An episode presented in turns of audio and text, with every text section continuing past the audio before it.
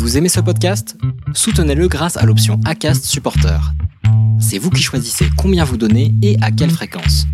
Cliquez simplement sur le lien dans la description du podcast pour le soutenir dès à présent. When you're ready to pop the question, the last thing you want to do is second guess the ring.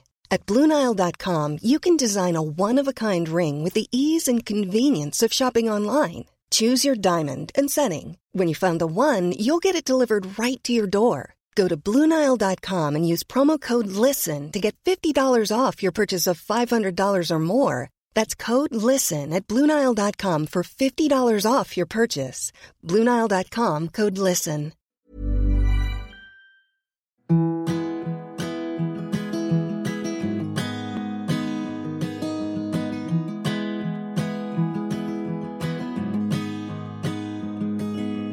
I'll be right behind you, Josephine. I won't leave you waiting in between. And the cigarette you bummed from me is almost burning out. You suck it till your fingers burn. Je vous souhaite la bienvenue sur le podcast Les enfants vont bien. Ici, vous entendrez parler de PMA à l'étranger, de GPA, de conception artisanale, d'adoption et de bien d'autres termes qui accompagnent la conception de nos familles. Vous entendrez aussi, et surtout, des familles homoparentales, coparentales, monoparentales par choix ou de fait, adoptantes, nous raconter leur parcours extraordinaire, au sens littéral du terme, vers la parentalité. Parce qu'en France, le chemin est bien avancé mais n'est pas encore abouti, je vous propose d'écouter des témoignages de notre quotidien qui vont vous rassurer sur le fait que nos enfants vont bien. Vous écoutez l'épisode 4 de la saison 3. Vous dire que cet épisode ne m'a pas bouleversé serait un mensonge, d'autant qu'il touche à l'une de mes plus grandes peurs. Vous me rassurerez sûrement en me disant que c'est irrationnel, mais la perception de la composition de nos familles face à l'engrenage des services sociaux me fait frissonner d'angoisse. J'ai toujours fui les services de la PMI particulièrement, ou les regroupements entre parents et professionnels organisés par les services municipaux, j'avais peur d'être jugée. Et c'est toujours le cas. Vous le savez, je crois que nous avons tous à cœur de prouver plus fort et de convaincre encore plus que nos enfants vont bien, parce que systématiquement, si ce n'est pas le cas, le couperet sera sans appel. On assimilera la difficulté constatée à un manque inévitable dans la vie de nos enfants. En enregistrant cet épisode, j'ai découvert la magnifique histoire de Cécile, Laetitia et Hailey, qui comme à chaque fois m'émerveille. Mais j'ai aussi découvert le revers de la médaille de l'adoption au Royaume-Uni, ce fameux revers qui a chatouillé mes peurs. Je n'ai pas pu faire autrement que d'imaginer ce qu'avait vécu la famille biologique d'Hailey, en même temps que ce que vivaient Cécile et Laetitia. Deux parcours difficiles réunis par un enfant. Impossible de ne pas faire le parallèle avec le parcours français et ainsi de mieux comprendre l'attente si longue et certaines décisions prises en France. Il n'y a pas d'idéal quand cela concerne le placement d'un enfant. L'idéal serait qu'aucune famille ne soit dysfonctionnelle et que chaque enfant puisse être accueilli avec amour. Malheureusement, on le sait, ce n'est pas ce qui se vérifie.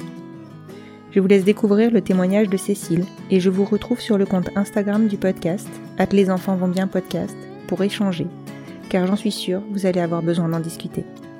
Je vous souhaite une bonne écoute.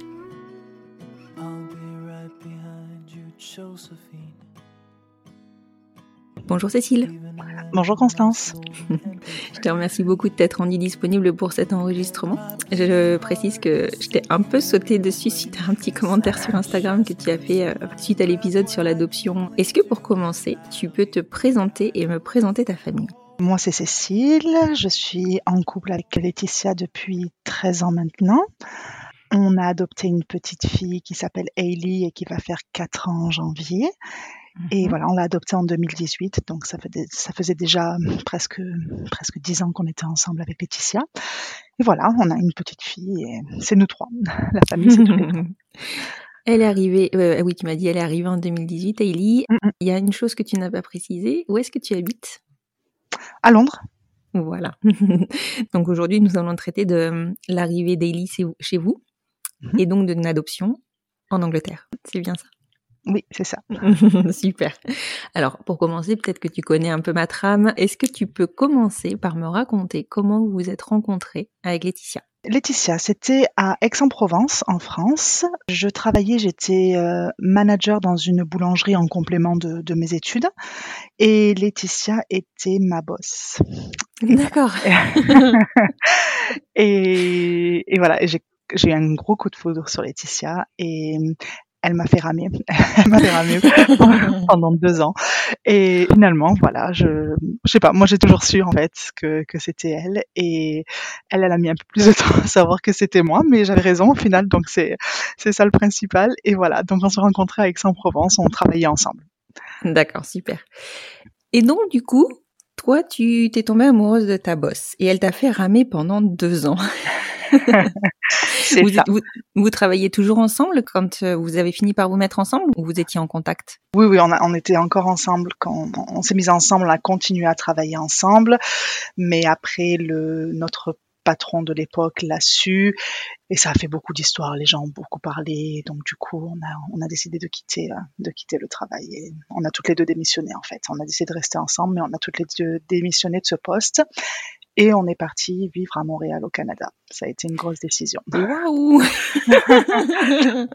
Bon, alors je, je, peux te dire, si je peux me ouais. permettre d'apporter ma, ma, petite contribution, que je pense que tu as bien fait de quitter ce poste. oui, ouais, c'était vraiment. Parce que c'était pas sain. Non, c'était pas sain du tout et, euh, et voilà les gens parlaient beaucoup c'était c'était en 2008 donc c'était encore euh, assez tabou on était toutes les deux ensemble les deux boss euh, j'avais eu le poste enfin tu vois ce que je veux dire, ça, ça, ça parlait beaucoup pour pour rien. Mmh. Donc euh, donc voilà, donc on a fait un choix, on a fait le choix de choisir notre couple, de se laisser une chance, et on est parti vivre euh, à Montréal au Canada où on est resté quatre ans et demi. Waouh waouh waouh, raconte-moi parce que c'est ça, c'est un rêve. alors à l'époque, alors je dis bien à l'époque, hein, parce que maintenant c'est plus du tout la même chose. C'était assez facile de partir en PVT, permis vacances-travail, dans des pays. Donc euh, plusieurs pays sont ouverts au PVT, l'Australie, le Japon. Euh, mais pour l'Australie, Laetitia à l'époque avait déjà plus de 30 ans et je crois que la limite pour demander un PVT était 30 ans, donc c'était pas passé. Notre mmh. rêve c'était vraiment l'Australie. Et donc du coup, Montréal. Au niveau de l'âge, c'était jusqu'à 35 ans, donc ça passait. Moi, j'avoue que mon niveau d'anglais était pas terrible, terrible à l'époque, donc ça me rassurait d'être à Montréal, d'avoir toujours mmh. ce côté francophone et en même temps d'améliorer l'anglais, parce que bien sûr, euh, l'anglais très courant là-bas il faut quand même être bilingue dans la vie de tous les jours. Donc euh, c'était un côté rassurant.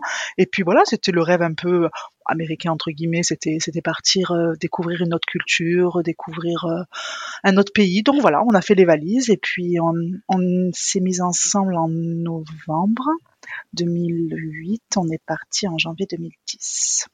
Donc pas très longtemps après, une petite année après. Une ouais. petite année après, ouais. ouais ah, super. Et vous faisiez quoi là-bas, du coup, comme euh, vous avez trouvé tout de suite un métier, enfin un travail, pardon Alors, on a, on a trouvé aussi dans la, dans la restauration, en fait, dans la boulangerie, c'est là où on s'était rencontrés euh, sur Aix-en-Provence. Mais euh, le poste a pour vous, enfin, le poste finalement ne nous a pas, pas convenu en fait sur place. Hein.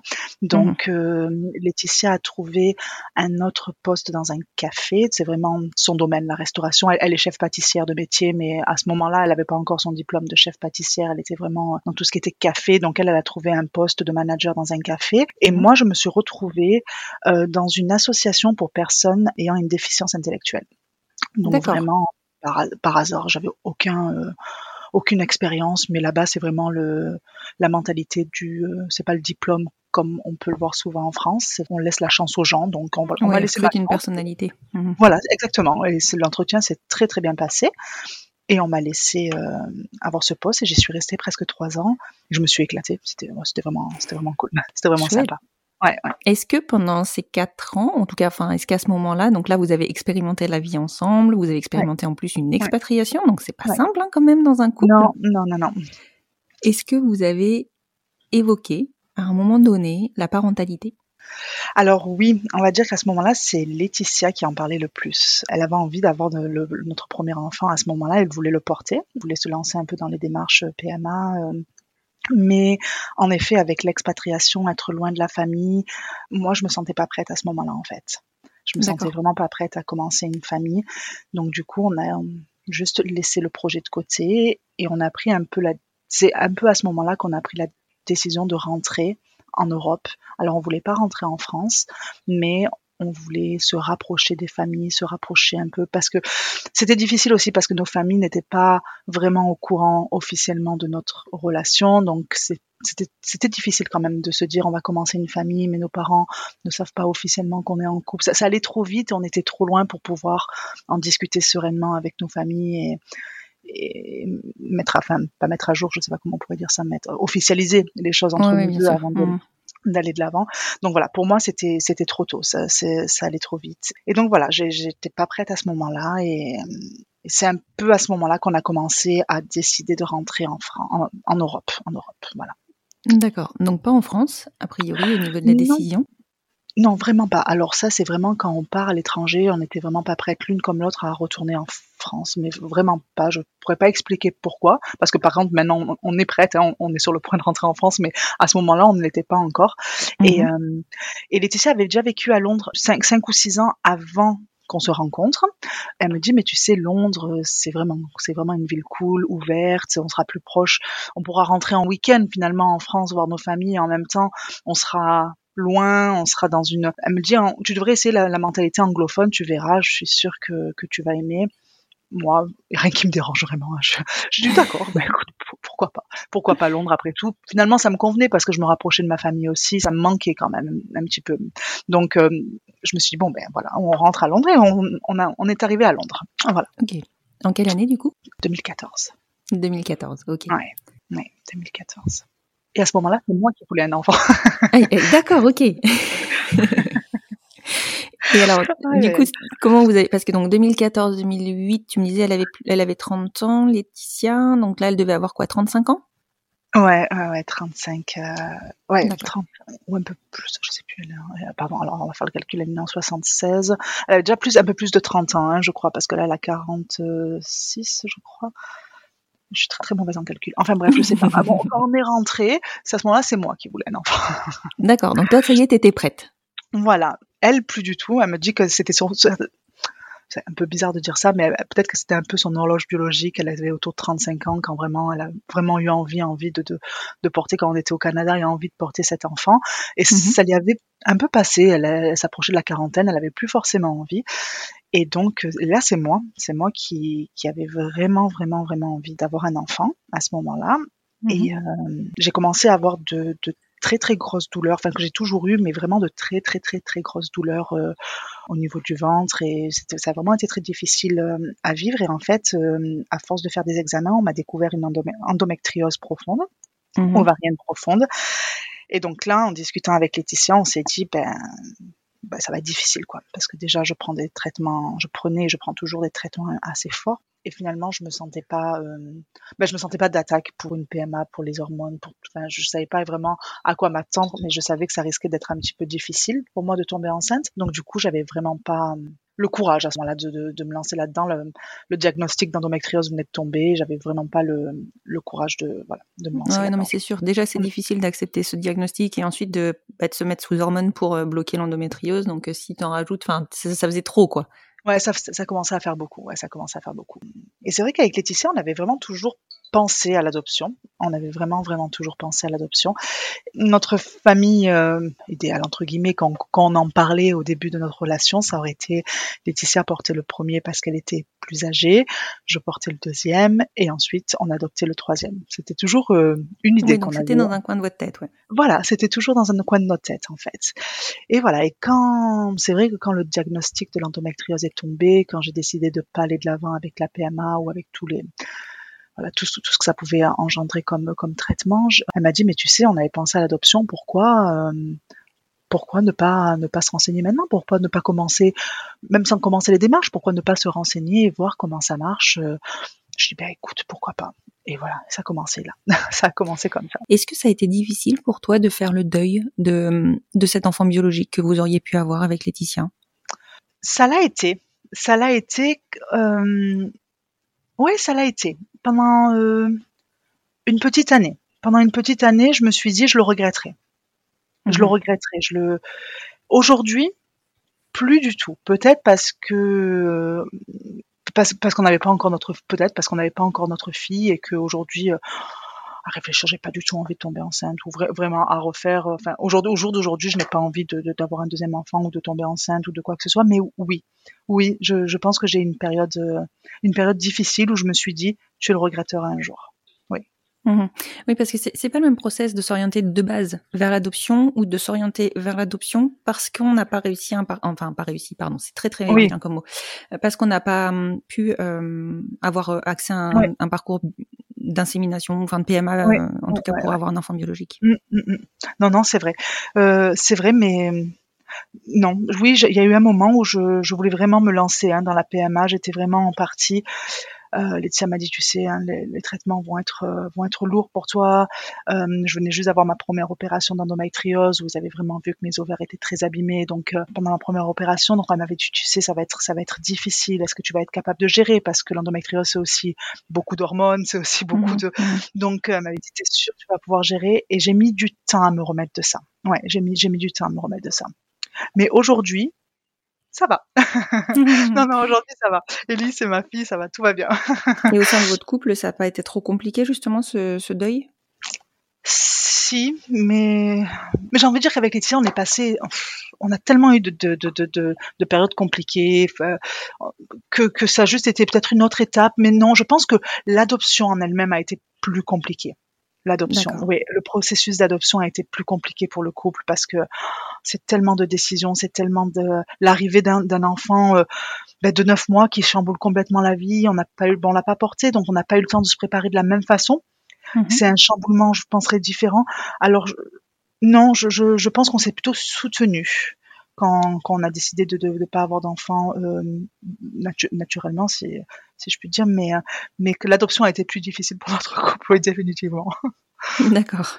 Mais du coup, euh, vous n'êtes pas posé à ce moment-là la question, parce que moi, forcément, ça m'intrigue tout de suite, mais en étant euh, étrangère, entre guillemets, euh, en Angleterre, enfin, pas entre mhm. guillemets, parce que c'était le cas, donc pas de la nationalité du pays dans lequel vous pensez adopter, ou en tout cas, vous réfléchissez à l'adoption, ça vous a pas alerté?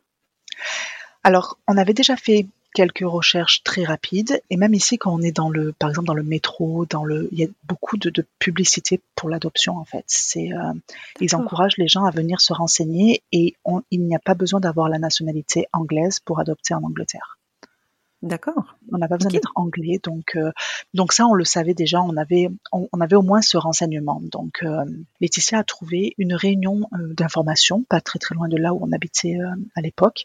Et voilà, c'était le c'était la bonne occasion d'aller d'aller prendre des renseignements et d'aller voir justement si notre profil n'allait pas poser problème, si on serait capable d'aller de l'avant avec eux et avec l'adoption en Angleterre et voilà, c'est comme ça qu'on a commencé notre notre chemin, notre notre chemin vers l'adoption, c'est en allant à cette réunion d'information où on nous a bien confirmé que même en étant française et n'ayant pas de la nationalité anglaise, on pourrait adopter dans ce pays.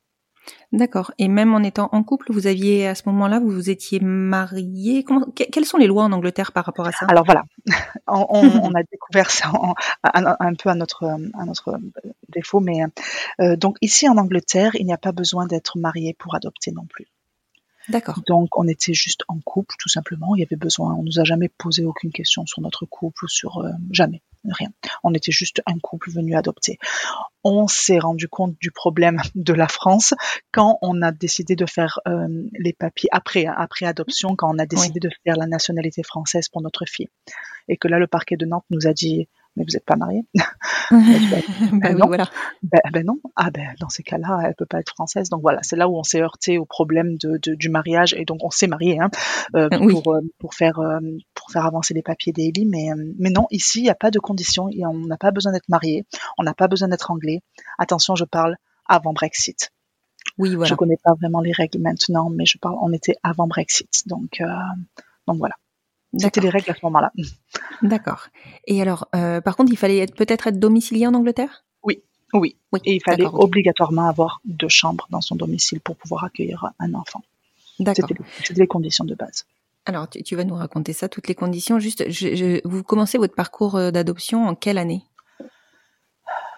Attends, alors, attends, décembre 2016 ou décembre 2017 J'ai juste besoin d'y réfléchir. Si elle est arrivée en 2018 elle est arrivée en 2018. Elle est née, ouais, euh, décembre 2017. Ah ouais, mais c'est hyper rapide. Ah oui, oui, c'est super rapide. et, j'ai pas envie de dire facile parce que j'ai pas envie de, mais oui, c'était facile, oui, oui c'était pas, bon, c'est de l'attente, c'est de l'attente, mais il y a rien eu de, de, de compliqué. Euh il n'y a rien de compliqué dans notre parcours d'adoption ici, à part, euh, bah, bien sûr, on va aller plus loin. Bien sûr, il y a eu des, bien sûr, ça a été compliqué, ça a été difficile. Euh, il y a eu des difficultés. On a, on a fait face à beaucoup de choses. Mais en termes de, quand je vois le parcours des, quand j'entends parler, quand j'entends le, parcours des gens qui veulent adopter en France, notre parcours a été très facile en comparaison. Oui, oui. Ah, tu m'étonnes. Non, mais tu vas inciter des gens à l'expatriation, là. Ben, s'il y a déjà des gens en Angleterre, peut-être que euh, même sans être anglais, je ne sais pas. Je ne sais pas si ces conditions-là ont changé, j'avoue. Oui, si, ouais, voilà, faut se renseigner par rapport au Brexit. Mais en tout cas, là, c'est très encourageant. Alors, vas-y, raconte-nous, du coup, comment, comment ça s'est passé? Donc, si tu commences en décembre, vous commencez en décembre 2017, comment ça se passe là-bas? Il y a cette histoire d'agrément aussi? Enfin, raconte-moi. Alors, euh, donc, on a cette euh, réunion d'information, donc en décembre 2017 c'est vraiment très bon, c'est vraiment informatif. Hein. C'est donc euh, il y a des travailleurs sociaux, il y a des couples qui ont adopté, donc qui sont là pour pour nous parler, pour nous dire voilà euh, notre chemin vers l'adoption, nos enfants, ils vont bien, enfin qui présentent leur nouvelle famille. Voilà, on nous explique en gros comment ça va se passer, le parcours. À la fin de cette réunion d'information, on, on, nous dit prenez une semaine, deux semaines maximum, réfléchissez et si vous voulez aller de l'avant, appelez-nous. Donc, mhm. Le fait de dire on veut aller de l'avant, c'est-à-dire avoir une deuxième réunion, mais cette fois-ci nous seuls, avec deux assistantes sociales. Et à ce moment-là, c'est plutôt elles qui posent des questions et qui décident si oui ou non on va être capable d'adopter au Royaume-Uni. Nous ont donc nous nous avons dit oui, nous sommes d'accord. Au bout de deux semaines, il me semble oui, d'accord. Euh, on veut bien avoir un rendez-vous avec ces assistantes sociales pour voir si on serait capable d'adopter aux États, euh, au Royaume-Uni, pardon. Mm-hmm. Et euh, donc en janvier, à peu près, on a eu cette, cette réunion avec les deux assistantes sociales. Donc là, c'est plutôt est-ce que vous travaillez? Est-ce que vous avez voilà, est-ce que vous avez un emploi stable? Est-ce que vous avez une seconde chambre chez vous? Euh, Vous n'avez pas de casier judiciaire ni ici. Alors là, les casiers judiciaires, ils ont ils ont vérifié dans tous les les pays où on avait vécu pour les 20 dernières années. Donc on a on a donné des preuves du Canada, de la France, du Royaume-Uni. Ça a été vraiment assez bien sûr complet de, euh, à ce niveau-là. Mais mais c'est tout en fait. Ils ont juste euh, c'est tous vraiment ce qu'ils nous ont demandé. Ils nous ont dit, vous savez que adopter un enfant, il va y avoir des challenges, ça peut avoir des difficultés. Est-ce que vous êtes prête à, à, faire face? Est-ce que vous êtes prête à... Hum, alors, ils nous, ils nous mettent vraiment, euh, pas en garde, mais ils nous préviennent vraiment que dans la plupart du temps, quand on adopte un enfant, on a toujours un contact par boîte aux lettres, on appelle ça la letterbox avec la famille euh, biologique. Donc, euh, on peut choisir de ne pas le faire, mais généralement ça se fait. C'est-à-dire qu'une fois par an, on envoie une lettre à la famille biologique et elle nous renvoie une lettre. Donc vraiment, ils veulent vraiment s'attarder sur ce côté-là. Est-ce que pour le bien de l'enfant, vous serez capable de, de faire ça tous les ans, de garder ce contact-là par lettre? S'il y a des frères et sœurs, la plupart des temps, les, euh, les contacts sont physiques, ce sont des vraies rencontres entre les frères et sœurs, donc il faut être pas loin, il faut pouvoir s'organiser des week-ends si l'enfant a été adopté un peu plus loin en Angleterre pouvoir euh, voir, donc organiser des week-ends de temps en temps, voilà, des rencontres entre les frères et sœurs. Donc ça aussi, c'était, est-ce que vous serez capable d'apporter à, votre futur enfant, euh, à faire en sorte qu'il garde le contact avec, sa famille, avec sa famille biologique? Donc voilà, il, teste vraiment à ce niveau-là, qu'est-ce qu'on est capable de faire? Est-ce que vous souhaitez rester euh, au, Royaume-Uni? Est-ce que vous êtes prêt, parce que vous n'êtes pas anglais, à faire en sorte que euh, votre futur enfant garde son ses racines, garde ce, ce ben, votre enfant sera anglais, donc c'est important que, que vous encouragiez euh, tout ce qui va autour, tout ce qui va avec. Donc oui, voilà, c'était un, un peu ça en fait cette réunion là. Mm-hmm. Et, euh, et c'est eux qui nous ont rappelé à peu près une semaine, 15 jours après, je crois, en nous disant, ben écoutez, euh, la réponse est positive.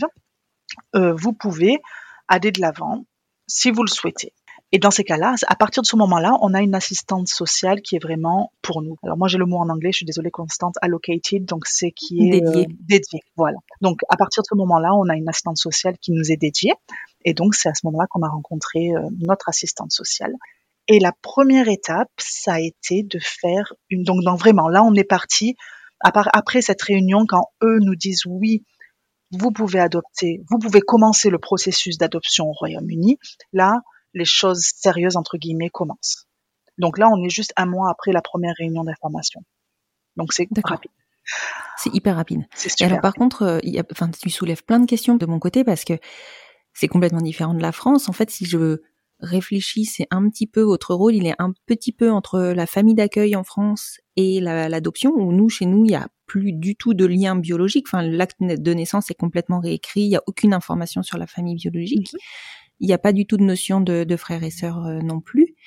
Vous, ça vous a quand même pas mal verrouillé parce que là, en gros, ce qu'on vous demandait, la condition, c'était de vous obliger de rester au Royaume-Uni. Alors, c'est pas vraiment une condition. il demande, alors euh, c'est pas vraiment une condition, c'est-à-dire que bon déjà, nous notre fille n'a pas de frères et sœurs, donc euh, on n'a vraiment pas de contact physique avec sa fratrie, il n'y a, pas ça. Écrire une lettre, on peut être partout dans le monde pour envoyer une lettre parce que ça passe par les services sociaux évidemment. Hein. On a une, une, boîte aux lettres spéciale, on envoie notre lettre et eux envoient aux parents. Ça se passe pour que vraiment il n'y ait aucun échange de d'informations pour pas qu'ils nous c'est surtout pour pas qu'ils nous retrouvent. C'est vraiment mmh ça. Le... Et, euh, et non, c'est surtout si vous souhaitez partir, est-ce que vous serez prêt à faire en sorte que votre enfant garde euh, je sais pas, je sais pas comment expliquer. Euh, par exemple, là, on a décidé de rentrer en France notre mhm. fille ira dans une école privée bilingue. Parce que pour nous, il est hors de pour qu'elle conserve l'anglais. On favorisera les retours une fois par an. Je dis une fois par an maintenant, peut-être une fois tous les deux ans, mais on privilégiera, on reviendra très souvent à Londres. Elle aura toujours ce contact. On fera toujours en sorte. Elle est anglaise. Elle est française avec nous par adoption, mais notre fille est anglaise et c'est très très important que, qu'elle le soit et qu'elle connaisse ses racines et qu'elle euh, voilà. Donc c'est ça qui ils veulent savoir si les familles sont prêtes à voilà à faire en sorte que, que son, futur enfant garde son identité anglaise. Parce que peut-être qu'ils se doutent que les gens partent je je sais pas je sais pas. Forcément si vous êtes toutes les deux de nationalité française il y a des chances pour que vous ayez envie de rentrer en France à un moment donné. Et puis surtout que l'idée vraiment ne nous était pas passée par la tête avant d'avoir notre fille. Et c'est vraiment le fait d'avoir un enfant. On se dit, ben, on rentre ben, pour le rapprochement familial, pour avoir le support déjà de notre famille qui est très important, parce qu'ici, c'est vrai qu'on n'a aucun support, pour être franche. Donc, on, on rentre ben, pour que notre fille profite de ses grands-parents, de ses cousins. De, on, vit dans le Var, mais mes parents vivent dans le Var, donc on va pas non plus se cacher pour le, cadre de vie aussi. Hein, je, donc, mhm. c'est vrai qu'on rentre pour tout ça. Et, mais, c'est vrai qu'on fera toujours l'effort de, de, de, garder l'anglais, de voilà, de faire en sorte qu'elle euh, qu'elle garde toujours ce petit côté anglais. Et nous aussi, par contre, on a aussi demandé entre temps maintenant la nationalité anglaise. D'accord. Parce que vous, vous pouvez aussi du coup avoir la nationalité anglaise. C'est un rapport avec l'adoption ou c'est rien à voir? Non. Ça, non, ça fait cinq ans qu'on est ici, donc on peut prétendre à la nationalité anglaise, tout simplement. Donc on s'est dit si on demande la nationalité française pour notre fille, eh bien nous, on va aussi demander la nationalité anglaise pour elle et pour euh, voilà, toutes les trois, on aura la double nationalité, on pourra voyager autant qu'on veut, voilà, et toutes les trois, on partagera ce lien anglais-français et voilà. Et ça, c'est assez important pour nous.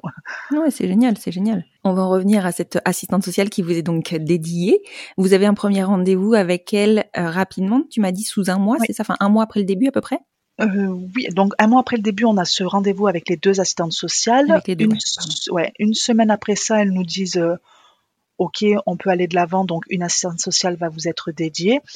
Peut-être deux semaines après, elle était à la maison pour la première visite, pour juste pour voir la maison. Là, c'était vraiment, euh, elle venait nous rencontrer en personne et voir la maison. Oui, oui, c'était super rapide. Là, on est début février. Là. Est-ce que tu sais si c'est lié au, nombre, euh, alors je sais que ça peut paraître horrible de dire ça, mais bon, au nombre d'enfants qui sont disponibles à l'adoption? Oui. alors, je vais te dire quelque chose, mais je ne sais pas si tu vas vouloir le diffuser, peut-être, peut-être pas. mais ici, on dit beaucoup que les services sociaux touchent de l'argent à chaque enfant placé. Ah, d'accord, ok c'est perturbant. ouais, c'est assez perturbant et ça marche par borough. Bah, du coup, si tu connais un peu, tu sais le, système de borough.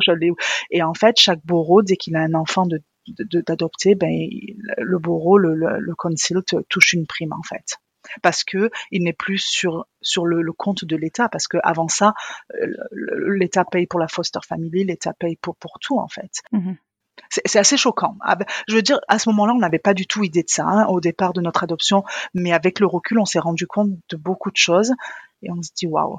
Ouais, on- ça nous a un peu, ça nous a un peu refroidi sur beaucoup de choses. Là, on est super content d'en avoir dans notre film, mais je pense que je repasserai pas par le. C'était, ouais, euh, ouais. Enfin, c'était assez, c'était assez dur de se dire que des fois les enfants sont juste. euh, Ouais, on en parlera un peu plus tard après. D'accord. C'est pas quelque chose genre De certains. De certains, mais euh, mais ça c'est oui, ça c'est, j'en, suis sûre à 95%. ouais.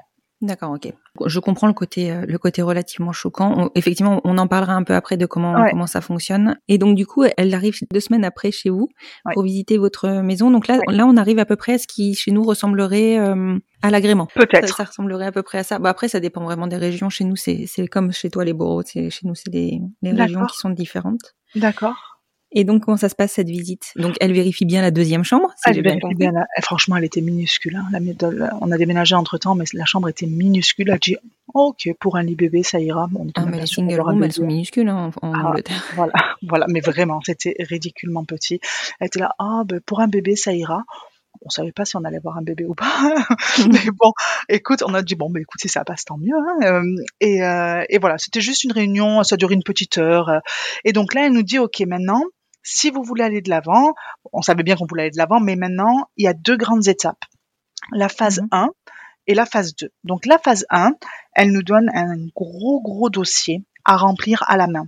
Donc là-dessus, ils veulent tout. Ils veulent savoir comment on s'est rencontrés, comment euh, comment on vit notre sexualité, comment euh, qu'est-ce qu'on a fait euh, comme travail les dix dernières années, le nom de nos parents, de nos grands-parents, leur comment ils se sont rencontrés. Mais vraiment, ils creusent, ils creusent, ils veulent toutes les informations possibles et inimaginables sur nos vies. Euh, ce qu'on pense de notre partenaire, quels seront ses points forts, ses points faibles. À la fin, il y a même un questionnaire avec des exemples. Si vous avez un enfant comme ça, est-ce que vous le voudriez Vous envisageriez de l'adopter, oui ou non? Donc, on va par exemple, le premier cas, l'enfant présente des troubles de, de l'autisme. Le deuxième cas, l'enfant n'a pas de trouble de l'autisme, n'a pas de, de déficience intellectuelle. Je sais plus si on peut dire ça en France, pardon, Constant, je dis déficience intellectuelle, mais je sais pas si c'est Oui, tu traduis. Non, non, mais il n'y a pas de problème, t'inquiète Ouais. pas. mais euh, donc, mais par exemple, l'enfant a des problèmes visuels ou l'enfant est en chaise roulante. Voilà, il y a plein de cas de figure à la fin. On doit remplir si on, on accepterait ou pas ce, ce genre de cas, ce genre d'enfant avec quel soutien. Mais vraiment, voilà. Et il faut, elle nous laisse, elle nous laisse au moins deux mois pour remplir ce gros tas de papier qui est énorme et qui prend un temps fou, fou, fou à remplir. Et donc, euh, quand c'est fait, vous la rappelez et vous lui dites, bah, ça y est, j'ai rempli mon workbook. Voilà, le- ça, ça, ça s'appelait un workbook. Mhm. Donc, elle le lit, elle l'étudie. Si elle a des questions, elle revient. S'il y a des choses qui sont pas assez approfondies, elle revient vers vous. Mais c'est assez rapide parce que la phase 2, c'est une fois par semaine. Vous allez la voir dans ses bureaux et on refait le workbook à l'oral. Voilà, on doit répéter ce qu'on a mis à l'écrit, Ouais. bêtement. Alors vraiment très bêtement parce qu'on s'attendait pas du tout à ça. On était là, mais on, on a mis deux mois à tout mettre sur papier. Donc à un moment donné, euh, oui, ben oui, on répète la même chose. Alors est-ce que c'est pour vraiment savoir si on est constant dans ce qu'on dans ce qu'on Oui, raconte? Est-ce que Mm. cohérent, pardon? Est-ce que c'est si c'est parce qu'elle veut approfondir plus à ce moment-là, c'est la plus de questions, mais pas vraiment. J'ai pas eu l'impression qu'on a. Mais c'est long, hein. Ça, c'est long parce que c'est vraiment. euh, c'est deux deux heures. euh, oui, il me semble que c'est deux heures toutes les semaines pendant. Encore un mois ou deux, hein, c'est euh, et là voilà, on écrit, on écrit, on écrit, on- elle, elle, elle écrit, elle- en fait, elle réécrit. Alors c'est ça le plus fou, c'est qu'elle réécrit toutes nos réponses. Et j'ai envie de dire, mais nous on te les a déjà écrites, tu vois, mais non, non, elle, elle est là, elle écrit, elle écrit, ok. Bon, une fois que ça c'est fini, donc la phase 2 c'est terminé. Elle parle avec sa manager, là encore, il y a peut-être quelques semaines d'attente, elle parle avec sa manager et ensemble elles prennent la décision de valider donc la phase 1 et la phase 2. La phase 1 est généralement automatiquement validée quand on est passé à la phase 2, mais c'est le processus, on valide les deux phases. Si ça c'est fait, on passe au panel. Donc le panel, en France, ça serait peut-être un jury. Mhm. Donc ça, c'est le jury numéro 1. Le jury numéro 1, ça s'est arrivé en... Attends, laisse-moi réfléchir. On est passé, je crois, en mai. En mai. Mhm. Donc c'est quand même très rapide. hein. C'est Oui, quand même très très rapide. En, mai, on est passé au premier panel. Donc on est devant une commission. Il y a des personnes, il y a des adoptants, il y a des euh, médecins, il y a des travailleurs sociaux, sociaux pardon. Et euh, je sais plus, mais il y a voilà, il y a un panel de personnes qui nous posent des questions. Et à la fin de ce panel, ils décident si oui ou non nous sommes éligibles pour adopter au, euh, au Royaume-Uni. Donc à la fin de ce panel, on a l'autorisation légale ou pas, hein, si c'est refusé, mais ou s'ils ont besoin de plus d'informations. Mais à la fin de ce panel, on a l'autorisation légale d'adopter un enfant au Royaume-Uni. D'accord, donc là on est vraiment sur l'agrément français. Mhm. Voilà, voilà, donc c'est à ce moment-là, c'est après avoir passé ces phases de ces deux phases, donc phase 1, phase 2. L'assistante sociale fait un travail aussi avec le panel, prépare, elle a pris ses notes, on a mis nos notes, elle prépare un rapport, et là donc il donne tout ça et on passe, donc on répond. Ça dure, ça dure une demi-heure, trois quarts d'heure devant le jury, nous pose plein de questions, comment on va être capable d'accompagner l'enfant. C'est tellement difficile de répondre à ce stade-là parce que ben, on ne sait pas quel enfant, quel problème, est-ce qu'il va y avoir des problèmes, quel genre de problème.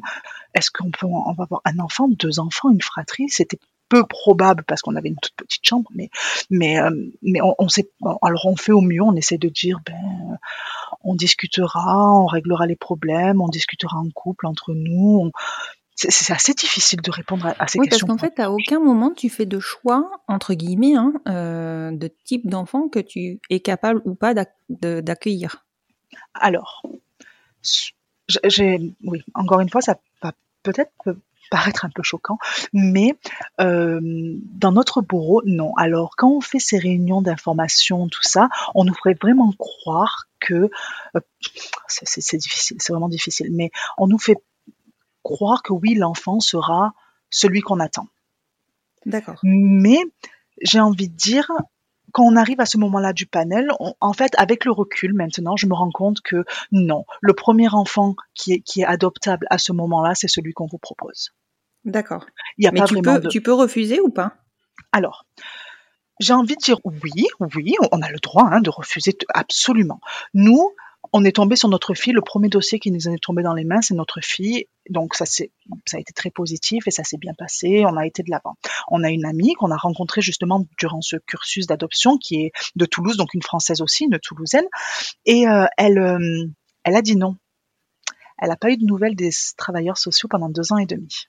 Ouf, d'accord, ok. Mmh. Jusqu'à ce que la travailleuse sociale en personne, qui était la même que la nôtre, hein, euh, pas démissionne mais change de poste et qu'une autre arrive en disant, et la rappelle au bout d'un, alors peut-être qu'au bout d'un an et demi, la travailleuse sociale est partie, et au bout d'un an, elle reçoit un coup de téléphone de la nouvelle travailleuse sociale qui lui dit, tiens, j'ai trouvé ton dossier qui traînait un peu là, j'étais même pas au courant, est-ce que tu souhaites toujours adopter? Donc en fait, euh, vraiment l'impression ici, c'était que c'était une grosse punition. Oui, oui, oui, tout à fait. Elle avait refusé un enfant et son dossier était passé complètement à la trappe. Donc, euh, oui, on peut dire non, mais à quel prix? Mmh voilà. Donc, euh, ouais. Donc voilà. Donc, euh, pour en revenir au panel, donc on passe à ce panel et on attend. Après, on attend et là, on nous dit, on doit attendre. Je crois que c'est trois mois. Pendant trois mois, on n'a pas le droit. Alors, à partir du moment où on passe au panel et on est approuvé en tant que qu'adoptant au Royaume-Uni, on a c'est assez affreux, mais on a accès à un site internet où il y a des enfants à adopter. Et ça, on ne peut l'avoir que quand on est donc euh, adoptant légaux hein, au Royaume-Uni. Donc, on nous donne cet accès au site, on nous donne des mots de passe et on peut regarder ce grand catalogue d'enfants à adopter. La première fois que je me suis connectée, j'ai, je crois qu'au bout de cinq minutes, j'ai fermé l'ordinateur, je me suis mise à pleurer, j'ai tellement pleuré et j'ai dit Alicia, je peux pas, je pourrais jamais faire ça. Après, on a réouvert. Bah, je pense qu'au bout de un mois, deux mois, je pense qu'ils nous ont rappelé au bout de trois mois et demi, quatre mois pour notre fille. Donc euh, voilà, on commençait à trouver un peu le temps long. Donc oh, bon, on, s'est dit allez, courage, on regarde voilà qu'est-ce que qu'est-ce que notre famille pourrait être et c'est tellement c'est tellement dur de voir ces enfants. Surtout il y en a des plus grands il y en a qui ont qui ont des handicaps. C'est vraiment les enfants laissés pour compte. C'est euh, c'est vraiment ça et c'est très très très très dur de, de, de, regarder ces petits visages, de regarder ces fratries. La plupart du temps, c'est des fratries, ils veulent pas les séparer. C'est des enfants plus âgés, c'est une petite fille qui écrit sa lettre toute seule en disant promis, je serai sage. C'est horrible, c'est c'est très très très très dur de, de, de, faire face à ça. Donc on commençait un petit peu à s'impatienter au bout de 3-4 mois, mais encore une fois, notre assistante sociale a été un petit peu euh, dur quand on a dit bon ben peut-être qu'on on, avait trouvé une petite fille qui, nous plaisait en fait sur ce sur ce site et quand on en a parlé à notre assistante sociale parce que là nous on ne peut rien faire. Si un, un, un profil d'enfant nous plaît, on parle à notre assistante sociale qui se met en contact avec l'assistante sociale de l'enfant. Donc c'est vraiment comme ça que ça se passe. On ne peut pas rentrer directement en contact avec l'assistante sociale de l'enfant. Et donc, euh, on en a parlé. Et elle, c'est là où je reviens au fait que peut-être l'histoire des primes est vraie. Elle s'est vraiment mise en colère en disant qu'on adopterait un enfant du bourreau donc du quartier, de la région en fait. Je ne sais pas comment le traduire. Mais voilà, elle s'est vraiment fâchée et elle nous a dit que non, alors que légalement, au bout de trois mois, on a le droit de commencer. Trois mois, si elle ne nous a pas trouvé d'enfant dans le quartier dans, dans lequel elle est, euh, dans son, dans son dans son entourage, enfin, comment on dit, mmh Constance, dans son, dans son je permets le oui, voilà, dans son, dans son quartier. Voilà. on, a le droit, nous, de commencer à faire des, euh, des recherches par nous-mêmes ou à étendre la zone à toute l'Angleterre. Et là, elle a été vraiment très méchante. Mais vraiment, hein, elle, elle, nous a envoyé balader et elle nous a dit, non, vous attendez, vous aurez un enfant d'ici. D'accord. Et donc là, on était en euh, fin juin, début juillet, je crois. Et euh, on a dit bon d'accord. Euh, ben, c'est un peu difficile parce qu'à ce moment-là, on dépend tellement d'eux. Enfin, c'est, on peut tellement rien faire et rien dire, mais c'est vraiment, euh, c'est très très dur comme période entre le moment où on est approuvé et le moment où on a l'adoption finale, finalisée, où c'est, c'est, fini, on n'a plus affaire à eux. cette période-là est très très très difficile à vivre. Donc, euh, et le téléphone a sonné, je crois, début août. Début août, elle, elle, m'a appelé, j'étais au travail, je me rappelle. Elle m'a dit, euh, ça y est, Cécile, j'ai un dossier pour vous. Je dis d'accord. Et euh, je suis restée de marbre quand même, mais volontairement. en même temps, comment vous avez accueilli la dernière fois J'ai resté de marbre volontairement pour lui. Mais j'avais envie de lui montrer aussi qu'on n'était pas forcément. Euh... Ah ben oui, mais je savais rien encore. Elle me dit juste j'ai un dossier, mais ça veut pas dire que, que qui va me convenir ce dossier-là. J'avais j'avais envie de lui, prouver que j'avais le choix. Euh. donc je suis restée un peu de marbre, mais là elle savait parce qu'en fait Laetitia voulait plutôt un petit garçon dans les deux ans et demi, trois ans, et moi je voulais une petite fille dans les six, dix mois. Et mmh. là, elle le sait, elle m'appelle à moi pour me dire que c'est une petite fille de six mois à ce moment-là. elle est maline, hein elle, est maline. Voilà, elle n'a pas appelé Laetitia pour dire que c'était une petite fille de six mois. Elle m'a appelé à moi en me disant j'ai un dossier, donc on a une petite fille de six mois, mais euh, elle est elle est en famille d'accueil, mais elle n'est pas encore adoptable. Le juge n'a pas encore euh, signé euh, le, jugement d'adoption, je sais pas trop comment on, oui, ça. Donc, euh, elle dit ça se passera à la fin du mois, à la fin du mois d'août, mais en attendant, si vous voulez, je vous envoie son dossier comme ça, vous regardez et vous prenez une décision. Donc voilà, et c'est comme ça que c'est parti. On a reçu le jour même le dossier de notre fille euh, qui avait six mois à ce moment-là, avec toutes les informations sur sa famille biologique, vraiment toutes les informations. Euh, enfin toutes, beaucoup d'informations. Et puis voilà, donc là on a pris le temps et puis c'est à partir de ce moment-là où on n'a plus dormi. à ce partir moment, on ne peut plus fermer l'œil. C'est c'est impressionnant. Hein. C'est euh, on dort plus parce que parce que ça ça travaille, ça travaille. On pense qu'à ça quoi. On pense qu'à ça. Est-ce qu'on va être capable? Est-ce que ben, est-ce qu'on va être assez bien pour cet enfant-là? Est-ce que cet enfant-là va, va être bien pour nous? C'est tellement, c'est tellement de questions, c'est tellement de d'appréhension que voilà, ça a été compliqué. Donc là, encore une fois, on doit dire oui ou non, mais c'est pas un oui ou non définitif. C'est juste si vous êtes intéressé, que vous voulez en savoir plus sur cet enfant, je vais venir chez vous avec l'assistante sociale de cet enfant. D'accord. Et un docteur, je crois, ou non, c'était pas encore le docteur. Le docteur était censé venir, mais nous, le docteur nous aurait très très intéressé à ce moment-là, mais on n'y a pas eu le droit avant une semaine avant le panel. Mais, euh, justement parce qu'on avait des questions sur euh, ben, les, parents biologiques. Évidemment, si, si, si l'enfant est placé en adoption, c'est qu'il y, a des problèmes. Donc, euh, on avait vraiment mhm. beaucoup de questions sur la famille biologique. Et un docteur à ce moment-là nous aurait vraiment euh, rassuré, je pense, mhm. ouais. Et en, elles sont venues toutes les deux. Donc on avait dit oui, oui, on est bien intéressé pour ben, pour discuter avec vous. Venez donc à la maison. Je crois qu'on avait gribouillé une dizaine de pages de questions. Écrivez toutes les questions que vous voulez. Voilà ce qu'ils nous ont dit. Écrivez. Donc nous, bien sûr, hein, une dizaine de pages, hein, parce que c'est vraiment, c'est l'inconnu total. Hein, c'est ce petit bébé qui est là, mais comment est-ce qu'elle va grandir? Est-ce qu'on va la rendre heureuse? Est-ce qu'on va être capable? Est-ce que c'est tellement, tellement de choses que... Et euh, elles n'ont pas répondu à une seule... Oui, une peut-être. peut-être une question.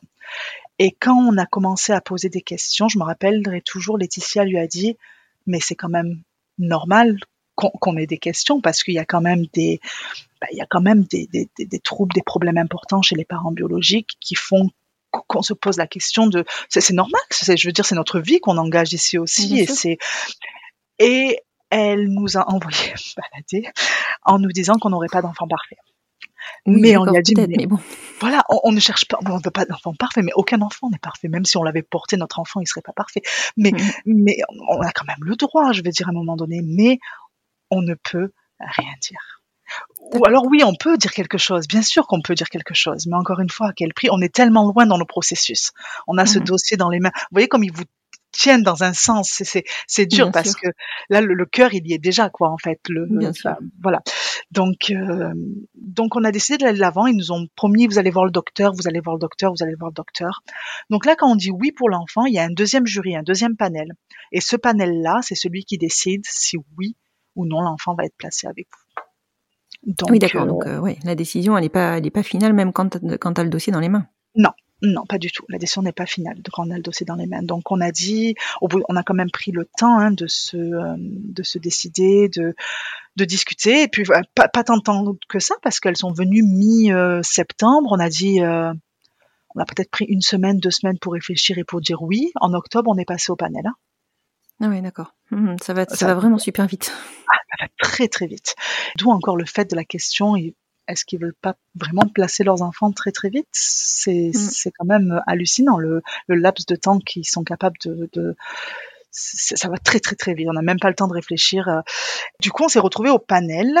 Donc là, ce qui s'est passé, c'est qu'une semaine avant ce panel-là, on a enfin pu voir le docteur avec qui on a une discussion et c'est pas facile. C'est pas facile d'entendre tout ce qu'elle a à dire parce que parce que ben, c'est l'avenir de l'enfant, c'est notre avenir à nous. C'est euh, est-ce que est-ce que ça va tout simplement est-ce que ça va aller tout simplement? Alors non, on mhm. veut pas un enfant parfait, mais est-ce qu'elle va être capable, d'être autonome? Est-ce qu'elle va être capable Elle a que six mois, hein, vous savez, on peut pas, tu sais, on peut pas on peut pas savoir grand chose. Bah elle, va bien, elle va bien, elle est en pleine forme, c'est un petit bébé de six mois, euh, tout ce qu'il y a de plus mignon, elle, elle, elle fait tout ce qu'il y a à faire à son âge, mais euh, elle a six mois, donc euh, et il y a aussi la famille, la première fois donc à ce panel, euh, pas à ce panel, une semaine avant le panel, on rencontre la famille d'accueil parce que notre fille a été enlevée à quatre mois de sa famille biologique.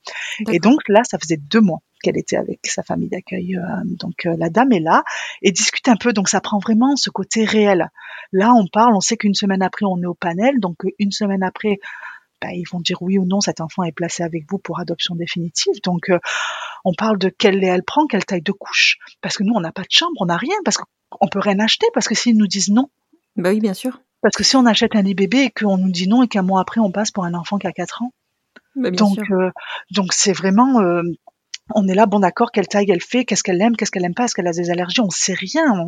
donc elle nous parle, elle nous rassure. La, la famille d'accueil était vraiment en or. Elle était vraiment adorable, cette dame. Et, euh, et donc, du coup, euh, on fait comme on peut. Hein, ça dure une heure, deux heures. On sort de là complètement chamboulé.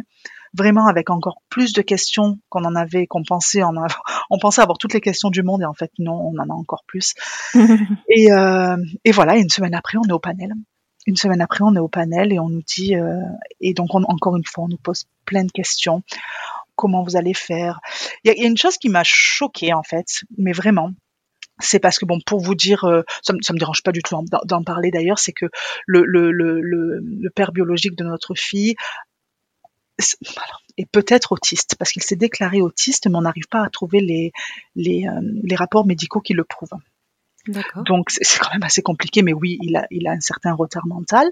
Et donc du coup, quand on était au panel, on nous a dit mais comment vous allez faire pour l'avenir de votre fille à l'école, euh, alors euh, on ne s'est pas caché que nous, bien sûr, on allait parler français, mais qu'on allait continuer évidemment à, parler anglais. Et on lui a dit, ben, on aimerait bien la mettre dans une école bilingue. C'est ce, ce qu'on voudrait. C'est là où elle est aujourd'hui et c'est là où elle sera demain en France. Et on nous a dit, mais vous vous rendez bien compte qu'elle n'en sera peut-être pas capable? Mm-hmm. Voilà. Et c'est, j'ai envie de leur dire, mais voyons, mais, mais voyons quoi. On, on est ok, c'est bien de nous le dire. Enfin, on a eu un dossier, on a parlé avec un docteur, on, sait où on, va plus, plus ou moins, mais, mais, mais vraiment, enfin, c'est choquant quand même. C'est dur de se faire dire ça. C'est bien sûr, bien sûr. Et donc, ben, je, dis, ben, écoutez, euh, on verra, mais en tout cas, euh, on lui donnera tout ce qu'elle a besoin pour qu'elle y arrive. Et puis, euh, si elle n'y arrive pas, le principal, c'est qu'elle soit autonome et heureuse. Voilà, c'est tout, c'est tout ce que nous, ça sera notre but dans la vie, qu'elle soit un minimum autonome. Si vraiment, si vraiment elle doit, elle doit avoir un retard, eh ben, qu'elle soit autonome, qu'elle puisse un minimum être heureuse. C'est tout ce qu'on veut. Mmh et, euh, mais ça fait tellement mal de devoir répondre ça parce que c'est déjà dans, dans, une partie de votre cœur, c'est déjà votre fille là, c'est déjà votre enfant, donc c'est difficile en fait. Et voilà, mais non, à la fin du panel, on nous a dit ben, ben c'est bon, c'est bon, euh, euh, elle sera avec vous euh, dans trois semaines. D'accord. Donc, donc, là, on va tout acheter parce que quand même, on n'a rien. Mais on n'a rien bah du oui, tout. bien sûr, ça va vite. Hein. Très, très vite. Donc là, on va tout acheter. Euh, on se prépare mentalement le plus possible, même si c'est très très c'est difficile. On sait pas. On a beau se préparer, on sait vraiment, on sait pas à quoi s'attendre, pour être franche. Donc et ensuite, on a nos dix jours. Alors ici, ils vont dire introduction, donc introduction avec la famille d'accueil. C'est-à-dire que le premier jour où on va rencontrer notre fille, on y passe juste une petite heure. Donc on arrive euh, chez la famille d'accueil, on est accueilli, on rentre. Euh, donc je me rappelle, euh, notre fille, était dans ses bras, elle nous a regardé un peu, un peu bizarre. Elle était là, c'est qui ces deux-là? Mmh. Donc elle avait presque neuf mois. Elle avait neuf mois. Elle avait neuf mois, donc c'est trois mois après avoir eu son dossier. Et là, on reste juste une petite heure. Donc nous, on avait apporté des petits jouets bien colorés euh, qui faisaient du bruit, donc elle avait beaucoup aimé. Elle jouait avec. Ensuite, elle était assise sur le tapis. Elle nous disait ah, vous voulez lui donner à manger euh. Donc voilà, elle avait pris son petit goûter. On était resté juste une heure et on était rentré. Et le lendemain, on était resté deux trois heures. Le jour d'après, on va faire une balade au parc avec la famille d'accueil et elle nous laisse une petite demi-heure, une heure seule avec euh, avec la petite. Ensuite, elle revient et euh, le jour 4, il me semble, elle vient à la maison, la famille d'accueil. Elle, euh, elle, est venue, la dame à la maison. Elle est restée le temps pour voir si Ellie allait bien, si elle s'y faisait, si elle ne la cherchait pas trop. Et doucement, elle s'est reculée, elle est partie et nous l'y avons mhm. ramenée le soir. Et à partir du jour d'après, on avait la possibilité d'aller la chercher le matin, de la ramener à la maison et de la ramener le soir. On ne pouvait pas l'emmener à la maison avant qu'elle soit venue une première fois avec la famille d'accueil pour pas la perturber dans son. Bien sûr. Voilà. Et donc voilà, à partir de ce jour-là, jour 5, 6, 7, 8, 9, 10, euh, on a fait des routines aussi, pardon. On a fait des routines. On a fait une matinée, donc un réveil. Faut savoir que Ellie se réveille à 5h30, 6h du matin et depuis, depuis ce jour-là et depuis toujours. Hein, c'est pas une grosse mmh. dormeuse. Donc on a, on, a, on s'est fait un réveil là-bas à 5h30 du matin pour pour la réveiller. C'était assez, c'était assez fun. Et on a fait aussi un coucher. Donc on a pris le bain, on a fait un coucher pour vraiment voir toute sa routine, pour être capable de reproduire ça parce que parce que je pense que c'est important les premiers temps de vraiment respecter la routine de l'enfant pour pas qu'elle soit trop trop perturbée. Bien sûr. Et voilà, jour 10, euh, il demande de faire ça en 5 minutes. Il demande vraiment pas de pas de larmes, pas d'effusion. Vous venez, vous prenez l'enfant, vous partez.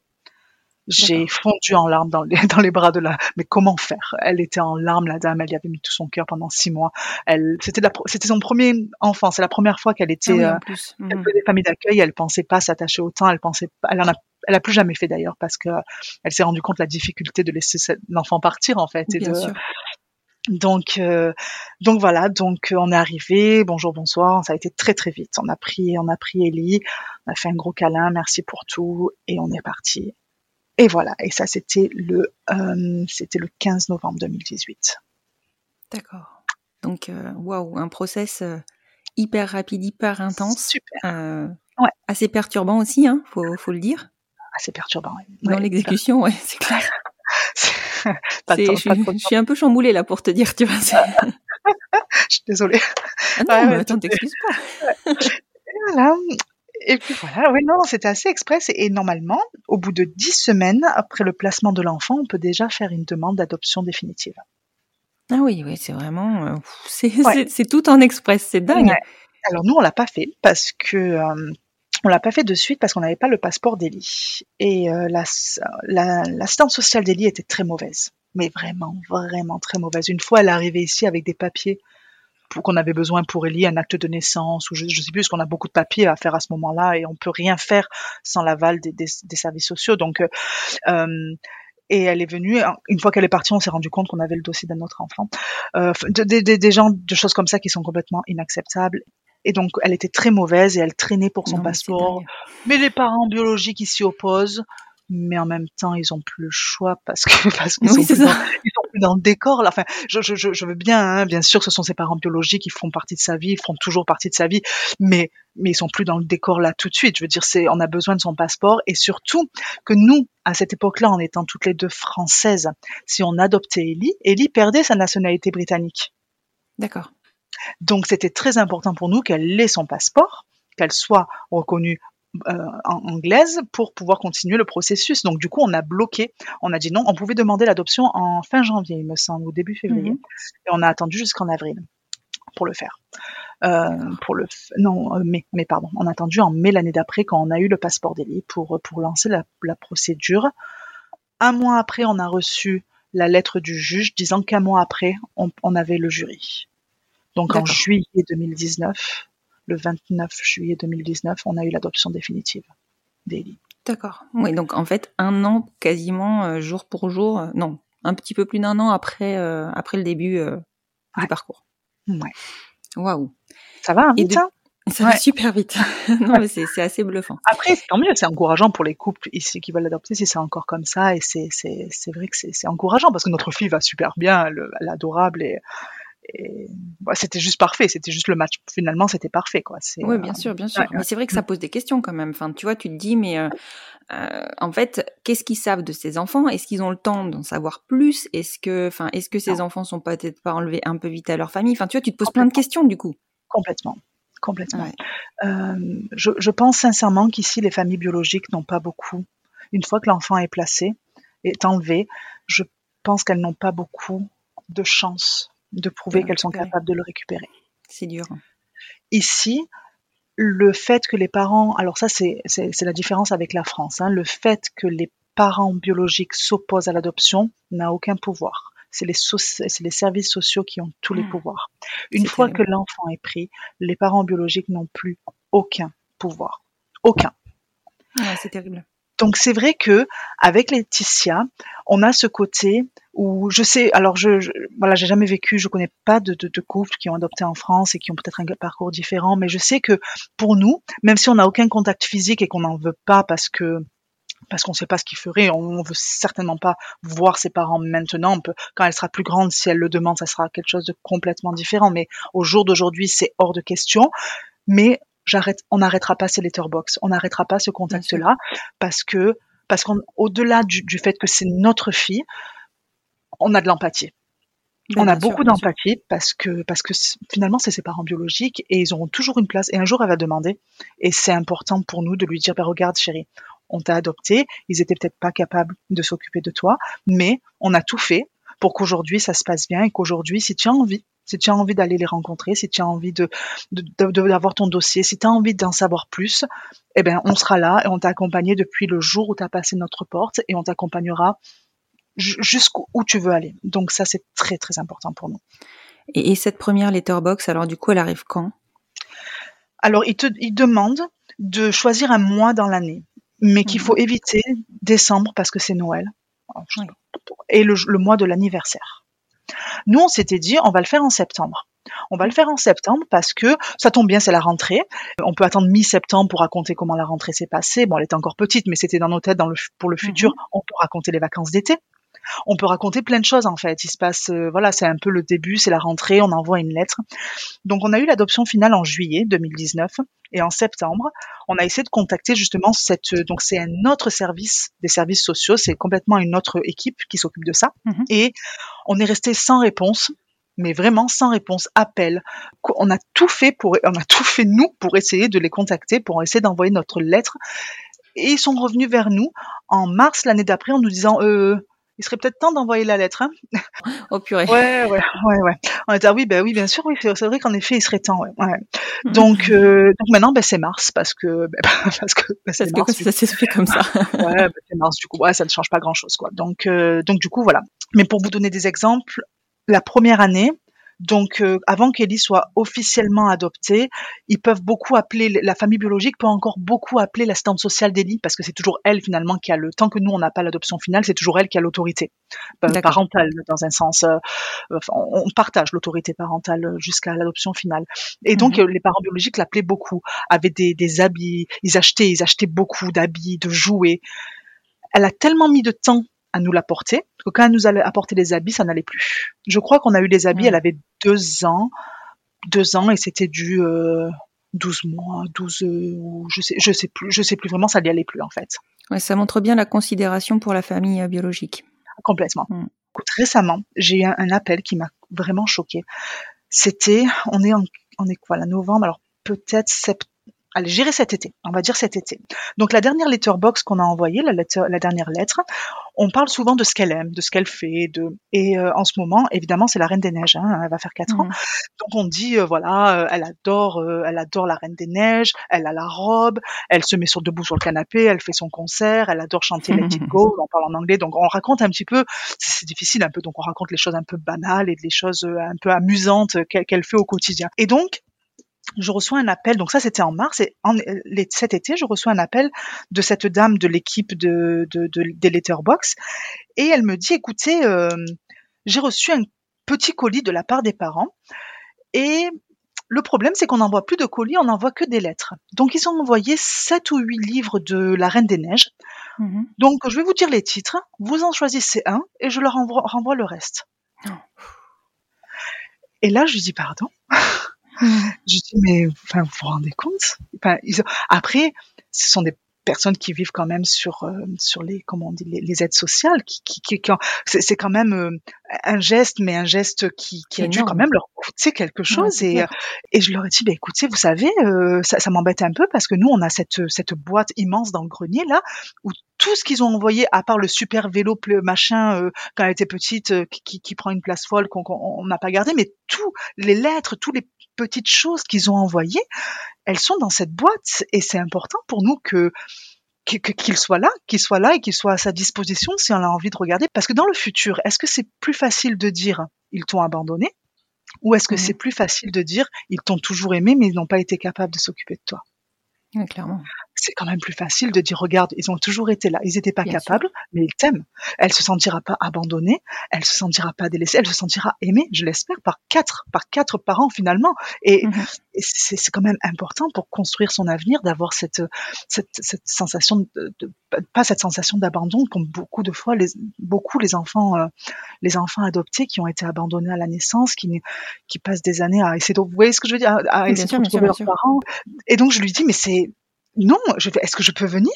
Elle m'a dit ah oui oui si vous venez dans ces cas-là euh, je vous les garde donc voilà, me voilà me déplacer à leur bureau dans le centre de Londres pour aller récupérer le dossier. Aucune considération, vous vous rendez compte l'impact sur clair. eux. Et puis surtout, ils auraient peut-être pensé que c'est nous qui les avions refusés. Bien sûr, bien sûr. Alors, dans, dans 10 ans, dans 20 ans, euh, que- quelle image ça donnerait aussi? Quelle relation? Parce qu'imaginons qu'elle veuille les rencontrer. Imaginons que dans 20 ans, ils fassent accessoirement partie de notre vie parce qu'on ne sait pas et ça sera c'est une décision qu'on prend quand on prend la décision d'adopter son enfant mais nous on veut une bonne relation c'est super important Bien sûr. Bien et sûr. comment est-ce qu'on construit une bonne relation en renvoyant les cadeaux qu'ils ont qu'ils ont envoyés à leur fille? Non, non, c'est terrible. C'est terrible. voilà Est-ce qu'ils ont un droit de réponse à cette letterbox? Oui oui ils ont un droit de réponse ouais. D'accord. Ouais. Ok. Donc euh, oui, ils ont un droit de réponse la plupart du temps. Ils écrivent où ils habitent, ils sont pas censés, donc les lettres sont renvoyées, mais finalement ils la rendent. Enfin bon, c'est c'est vraiment, euh, c'est pas très très bien organisé. Mais euh, donc voilà, oui oui, ils ont un droit de réponse. Donc euh, ils nous disent leur équipe de foot préférée. C'est c'est anglais, donc ils parlent beaucoup de foot. donc euh, leur équipe de foot préférée, euh, que- qu'elle leur manque, qu'ils pensent à elle, qu'ils soient, qu'ils sont contents. Alors généralement ils répondent ligne par ligne. Est-ce qu'on- Si on a écrit euh, elle, elle adore danser, on est content que tu aimes danser. euh, elle, elle va, elle fait du, euh, elle fait de la danse. On, on écrit, elle fait de la danse le samedi matin. Elle adore mettre son tutu. On est content que, voilà, ça, ça reste, euh, ça reste léger parce que voilà. Mhm. voilà.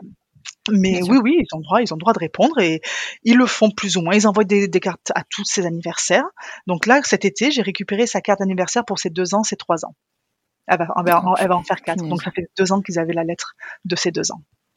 Ben, moi, je savais hein, que les services sociaux anglais, c'était compliqué, euh, Ah, mais euh, ça se vérifie bien.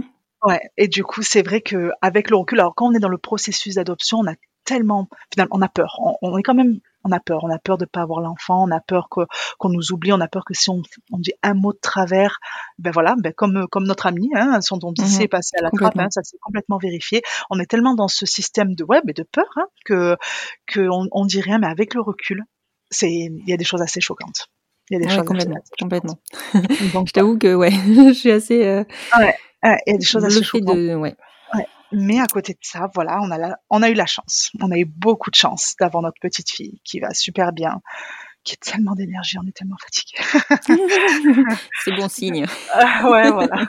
Non, non, non, elle est pleine d'énergie. Elle est en école bilingue euh, à Londres. euh, Elle, euh, français super. Anglais, elle commence. Elle est un peu flemmarde sur l'an- sur l'anglais. Elle préfère, euh, ouais, elle préfère un peu le français, je pense. Mais ça, c'est notre faute. On parle toutes les deux français à la maison. Elle, elle le comprend bien, hein, mais elle aime pas trop trop le parler pour l'instant. Et voilà. Non, non, tout va bien. Tout, tout va bien. Et... bon, ça, ça reste une très très belle histoire. Hein. C'est euh, Ah oui, ah oui, voilà oui, une très belle rencontre. Bien sûr, bien sûr.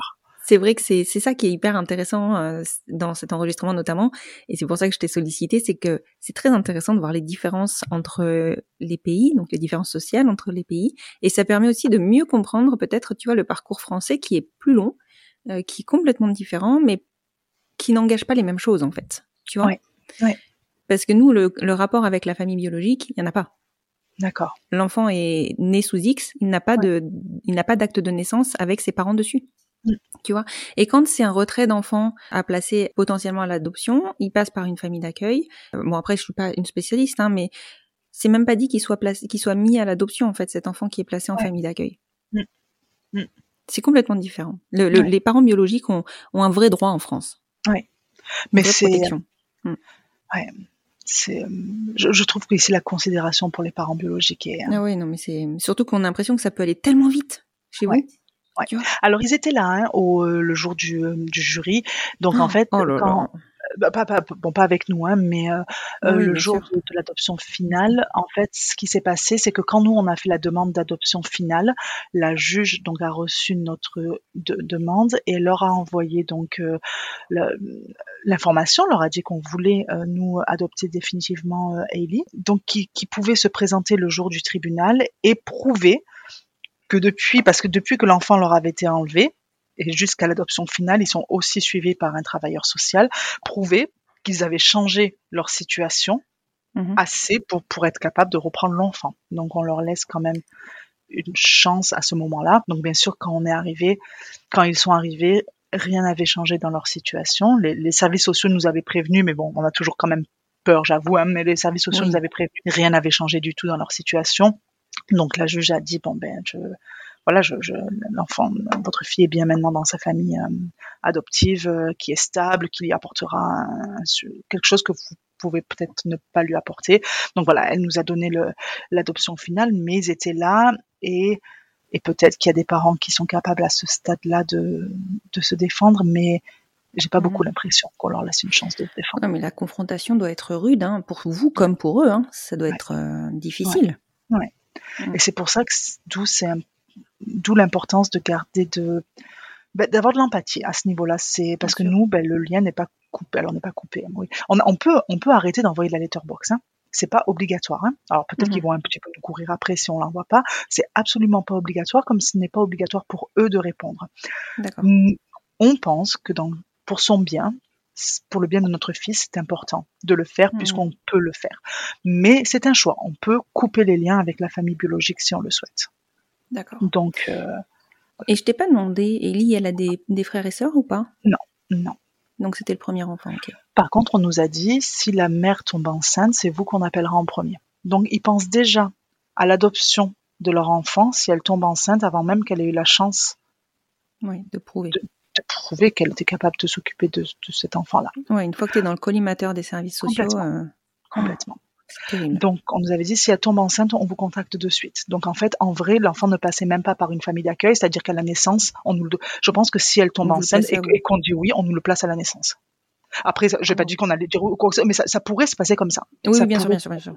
Ça Mhm, pourrait se mhm. passer comme ça, à la naissance. Comme ça, on évite euh, le, le- bon, ce qui est pas plus mal pour l'enfant en général. C'est vraiment il y a un problème dans la famille biologique et que l'enfant est en danger. C'est pas plus mal qu'il ne passe pas par l'étape famille d'accueil et qu'il soit directement sûr. adopté avec son frère ou sa sœur. Mais vous voyez, elle était parce que la dernière fois, elle est venue une fois à l'assistante sociale d'Elie. Elle a dit la mère, elle a un peu grossi. Peut-être qu'elle est enceinte. Bon, on vous contacte. Hein, euh. Et puis là, je lui dis mais euh, vous vous rendez compte qu'on n'a pas de troisième chambre parce que c'était une condition. Au début, on, on avait dit peut-être qu'on voudrait une fratrie. On savait pas, on savait pas. Et on nous avait dit, ben non, vous avez qu'une chambre, donc vous en aurez qu'un. Et Mhm. là, je lui dis, ben on peut parler de nous en placer un deuxième, mais on n'a pas de la troisième chambre. Oh, vous inquiétez pas, les enfants, ils aiment bien être ensemble. Ah là, elle avait changé de cap. Ah oui, là, le discours était différent. Là, le Hmm. discours était complètement différent. Et là, c'est non, mais vous inquiétez pas. J'aime bien être dans la même chambre. Mais bien sûr, un nouveau-né avec une petite de 4 ans. Oui, elle va être contente, oui. Elle va être contente toutes les 3 heures, ouais. Quand il va se réveiller pour, non. Non, enfin bref. Les services sociaux, c'était ridicule. Ridicule. Ouais, non, non, mais c'est clair, c'est clair. Enfin, j'en rigole, mais c'est, je rigole, je, Ah, non, je non. précise. Parce Oui, que... non, non, non, non, mais complètement. C'était ridicule. C'était Mhm. ridicule. Enfin, voilà. Mais non, pas de frères et sœurs. Donc, déjà, au, au moins, j'ai envie de dire au moins pas ça, parce que j'avoue que le contact physique, là, notre amie, là, donc, qui a été, qui est passée à la trappe, elle a Mhm. finalement, donc, avec cette nouvelle assistante sociale, une petite fille de deux ans et demi, qui a deux frères plus une demi-frère, un, un demi-frère plus une demi-sœur. Oh, c'est l'angoisse, hein. Ah, Ils veulent, la- ils veulent ouais. Ah ouais, ils veulent se voir tout le temps. Alors ils sont tous les trois dans des différentes familles, donc ils doivent faire des week-ends. Et en fait, elle me dit, alors elle a, comme elle n'a pas encore l'adoption finale, elle aussi, elle a peur. Elle, elle dans le Mhm. même cas qu'on était avant, elle ose pas dire non. Mais à chaque fois que que sa fille voit ses frères, eh ben elle rentre, elle est distress, on va dire, elle est, euh, elle va pas bien en fait. Elle Ouais. revit, euh, elle, elle- ça- non, il faudrait qu'elle la crée séparation à chaque oui, fois. elle revit la séparation à chaque fois. Et donc c'est pas, mais elle a peur. Elle a peur de dire non pour la, pour parce que justement ici ils demandent tellement d'encourager ça que tant qu'elle n'a pas l'adoption finale, mais là je croise des doigts pour elle, c'est le 29 euh, novembre, donc c'est, elle devrait Oui, bientôt c'est être tranquille. Mhm. Mais euh, mais voilà, c'est elle, elle a peur, elle a peur, mais la petite à chaque fois qu'elle sort de là, ben ça va pas quoi. Elle me dit pendant des jours c'est des crises, c'est des, ça va pas. Ouais, c'est terrible. Ouais, C'est terrible. ouais, ouais. Donc voilà. Bon, en tout cas, ça reste une belle histoire. Oui, oui. Non, non, bien sûr, bien sûr, bien sûr, bien sûr, Non, bien non, sûr. bien sûr, bien sûr. Mais c'est vrai que voilà, on se rend bien compte des différences euh, fonctionnelles entre les pays et Ouais. euh, c'est rassurant finalement sur notre process d'adoption en France. Ouais. Peut-être que finalement tout le monde ne va pas s'expatrier pour avoir un enfant en Angleterre? C'est vrai. c'est vrai, c'est vrai. Je pense que ce sera peut-être la conclusion. Ouais, finalement. Mais en bon, tout cas, je te remercie beaucoup, Cécile, Y d'avoir a pas de bien problème. voulu te livrer sur, euh, sur cette adoption et sur l'arrivée de votre petite Hailey chez vous. Et puis, euh, écoute, si ça te dérange pas, peut-être que je donnerai ton compte Instagram aux personnes qui viendront vers moi pour avoir un peu plus de, de renseignements sur euh, l'adoption en Angleterre. Ok, pas de problème. Ça me fait plaisir. Merci beaucoup.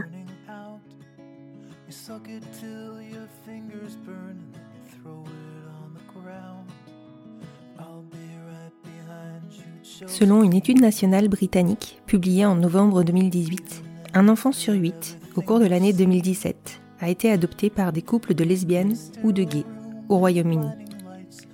Les chiffres ont été analysés et il en ressort que l'adoption a baissé de 30% depuis 2015 au Royaume-Uni, passant de 5360 adoptions à 3820. En revanche, elle reste stable pour les couples de même genre, avec environ 450 enfants adoptés par an par nos familles. Comme le précise Cécile, les conditions ont dû changer depuis le Brexit, donc je vous invite, si vous souhaitez vous tourner vers une adoption au Royaume-Uni, à vous renseigner auprès des autorités compétentes. Si cet épisode vous a plu, n'hésitez pas à le partager et à le faire découvrir. Et moi, je vous retrouve sur le compte Instagram du podcast, hâte les enfants vont bien podcast, pour poursuivre la discussion autour de ce sujet ou en commencer de nouvelles. Je vous souhaite une très belle fin de semaine et vous dis à lundi prochain pour un nouvel épisode du podcast Les enfants vont bien. Asked me if I'd pinch you, but my fingers wouldn't bend. I'll be right behind you, Josephine. Just like I was when we were 17. Guess it's only been a year, but still it feels like 34. I don't feel like I am living in the same skin anymore. Now hold my hand, hold my breath. There's nothing in this world we really own. And Jesus Christ, if you tore my heart is less alone.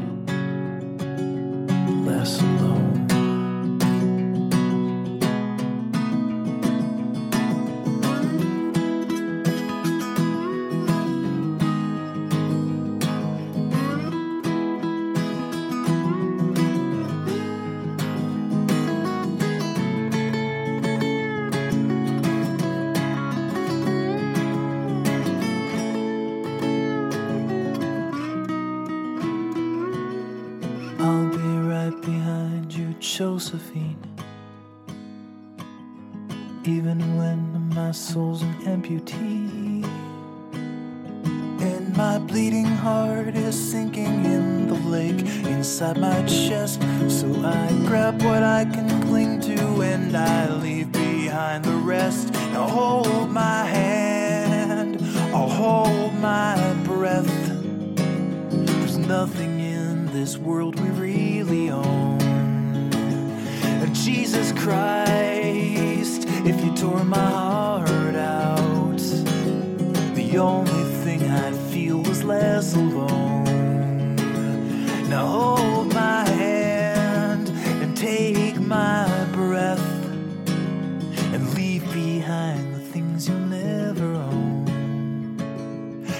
Jesus Christ, please tear my heart out.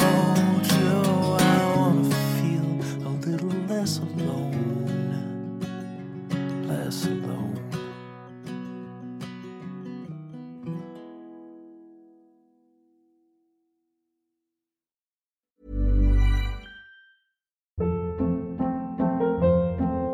Hold up. What was that? Boring. No flavor. That was as bad as those leftovers you ate all week. Kiki Palmer here, and it's time to say hello to something fresh and guilt-free. Hello Fresh. Jazz up dinner with pecan-crusted chicken or garlic butter shrimp scampi. Now that's music to my mouth. Hello Fresh. Let's get this dinner party started. Discover all the delicious possibilities at hellofresh.com.